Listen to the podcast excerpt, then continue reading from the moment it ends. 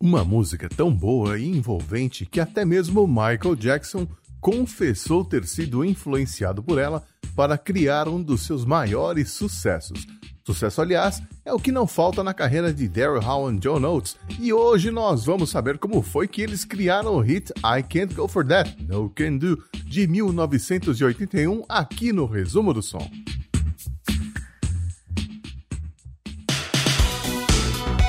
Resumo do Som.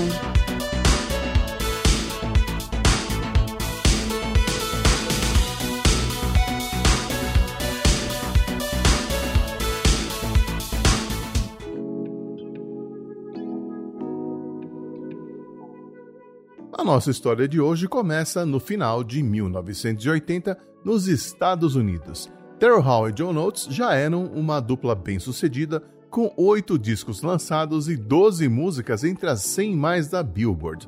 Não é exagero dizer que e Oates está para os anos 80, assim como Lennon e McCartney está para os anos 60.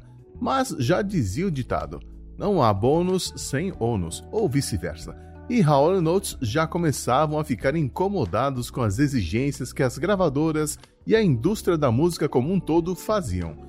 Eram capas de disco com as quais eles não concordavam, aparições em programas de TV para repetir as mesmas respostas ensaiadas como as gravadoras queriam, fotos para capas de revistas com figurino discutível, imposição de produtores nos seus discos e por aí vai. Hall Oates eram puristas, no sentido de que nada deveria atrapalhar a única coisa que realmente importava: a música. Vale lembrar que a MTV tinha sido lançada há apenas um ano e Hall Oates se viram obrigados a incluir as gravações de videoclipes nas suas obrigações contratuais. Eles também tiveram que adotar um visual mais moderninho, com ombreiras, ternos largos e cabelos mais altos. Todas essas exigências acabariam sendo retratadas na letra de I Can Go For That. Mas desde o começo de 1981, eles já vinham conseguindo impor algumas mudanças. Primeiro, definiram uma banda de apoio com músicos escolhidos por eles mesmos. G.E. Smith na guitarra, John Sigler no baixo, Jerry Marotta na bateria, Jimmy Mellon na percussão e Charlie Deschant no saxofone. Também conseguiram continuar trabalhando com o engenheiro de som Neil Kernan, que produziu o álbum anterior, Voices, e confirmaram a parceria nas letras com a namorada de Daryl na época, Sarah Allen, que trabalhava ao lado da sua irmã Jana, duas compositoras de talento. Eles também haviam se mudado de Los Angeles para Nova York e definiram o local onde seriam feitas as gravações de seu próximo álbum, que se chamaria Private Eyes o lendário Electric Lady Studios, que ficava a apenas 5 minutos de distância dos seus apartamentos lá no Greenwich Village. Curiosamente, as músicas do disco anterior da dupla continuavam a fazer sucesso nas rádios. A música Kiss on My List, por exemplo, chegou ao topo da parada na mesma época em que Hall Oates estavam em estúdio trabalhando no próximo disco, que seguiria a mesma pegada, misturando rhythm and blues com new wave. Foi nesse cenário que nasceu I Can Go For That. Ao final de um longo dia de gravações, quando toda a banda de apoio já havia se retirado, Hal Oates e o engenheiro de som Bruce Buckelter estavam finalizando algumas coisas no estúdio. Daryl estava à toa sentado ao lado de uma bateria eletrônica Roland Comp Rhythm 78 que era bem primitiva e era usada apenas para marcar o tempo das músicas. Só de curiosidade, ele apertou o primeiro botão dos ritmos que já vinham pré-configurados de fábrica, que se chamava Rock 1.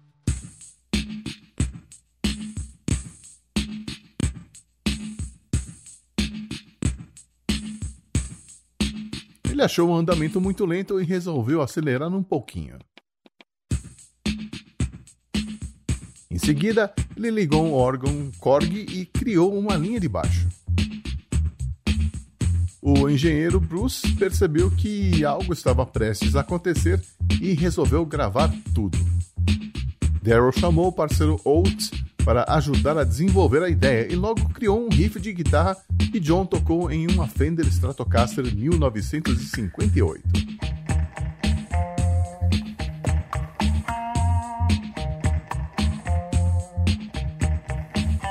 Os acordes da música surgiram rapidamente e em apenas 10 minutos I Can Go For That estava finalizada.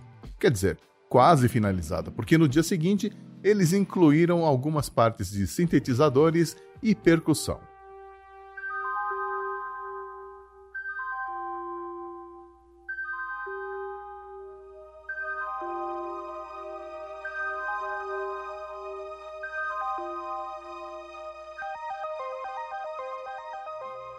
Daryl e sua namorada Sarah escreveram a letra, que expressava justamente o sentimento de ser um joguete nas mãos das grandes gravadoras, dos empresários e agentes que te pressionam a fazer o mesmo que todos estão fazendo. Mas muita gente confundiu a mensagem da letra achando que ela falava de problemas de um relacionamento amoroso, e isso foi proposital.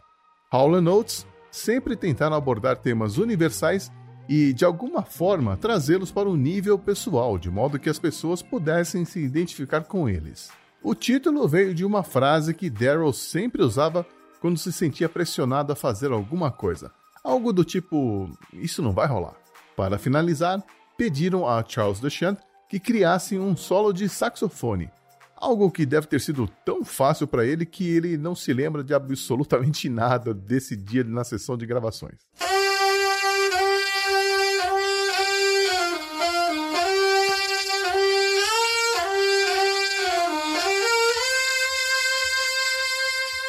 Restava apenas gravar os vocais, que ficaram por conta de Hall Notes.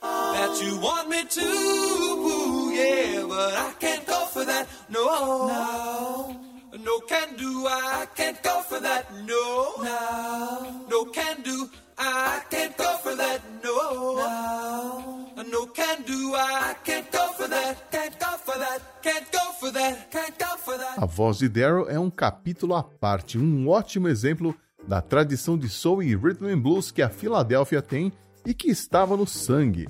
Seu pai cantava em corais e a mãe era professora de canto. Ele se formou em música, montou um grupo vocal que chegou até a ganhar concursos locais. Foi assim que ele conheceu Smokey Robinson, The Temptations e outros grandes nomes da soul music dos anos 60.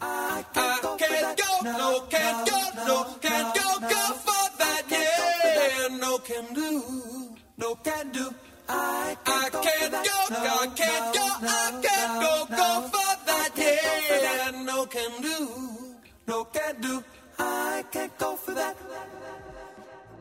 Lançada em 14 de dezembro de 1981, I Can't Go For That se tornou a quarta música da dupla a chegar ao topo das paradas, seguindo aí Rich Girl, que liderou a parada em março de 1977, Kiss on My List, que chegou ao topo em abril de 1981, e Private Eyes em novembro de 1981.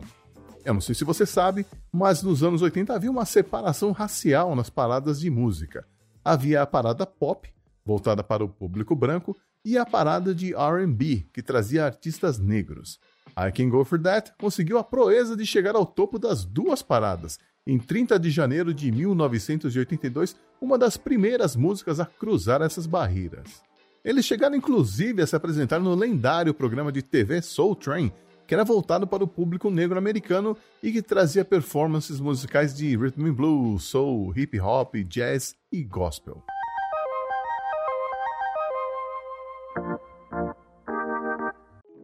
Durante as gravações de We Are the World, Michael Jackson revelou a Daryl Hall que tinha roubado, entre aspas, a melodia de I Can't Go For That para criar o hit Billie Jean. Daryl ficou surpreso e confessou que nunca tinha percebido qualquer semelhança entre as músicas.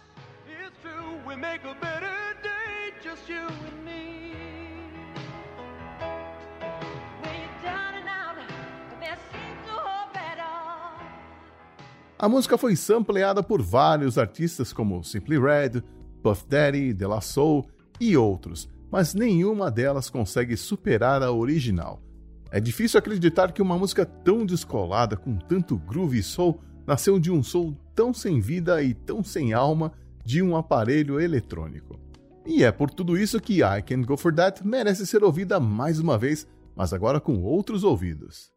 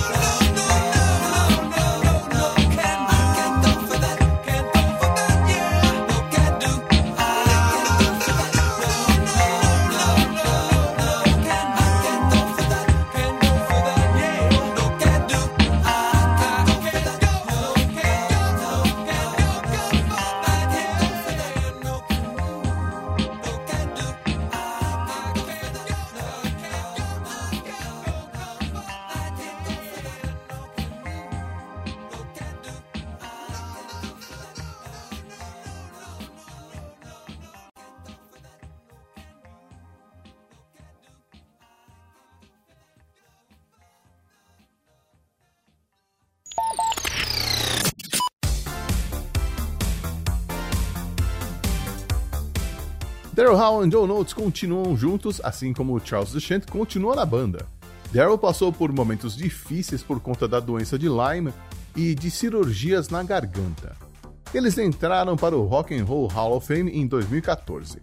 E é claro que eu não podia perder a apresentação que eles fizeram aqui em São Paulo no dia 11 de junho de 2019, no Espaço das Américas, e é claro que I Can Go For That estava no setlist. Aliás, foi a última antes do Bis. Ah, que saudade de ver um show ao vivo, hein? Eu sou o Xi e no final do mês que vem eu volto para te contar outra história de um outro hit dos anos 80. Gostou do que ouviu?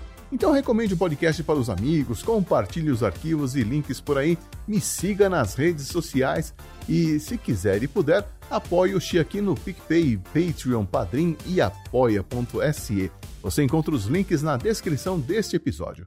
Vamos aumentar esse clube dos amantes do som dos anos 80. Um abraço, obrigado pela companhia e a gente se encontra por aí numa das curvas da Highway. Tchau!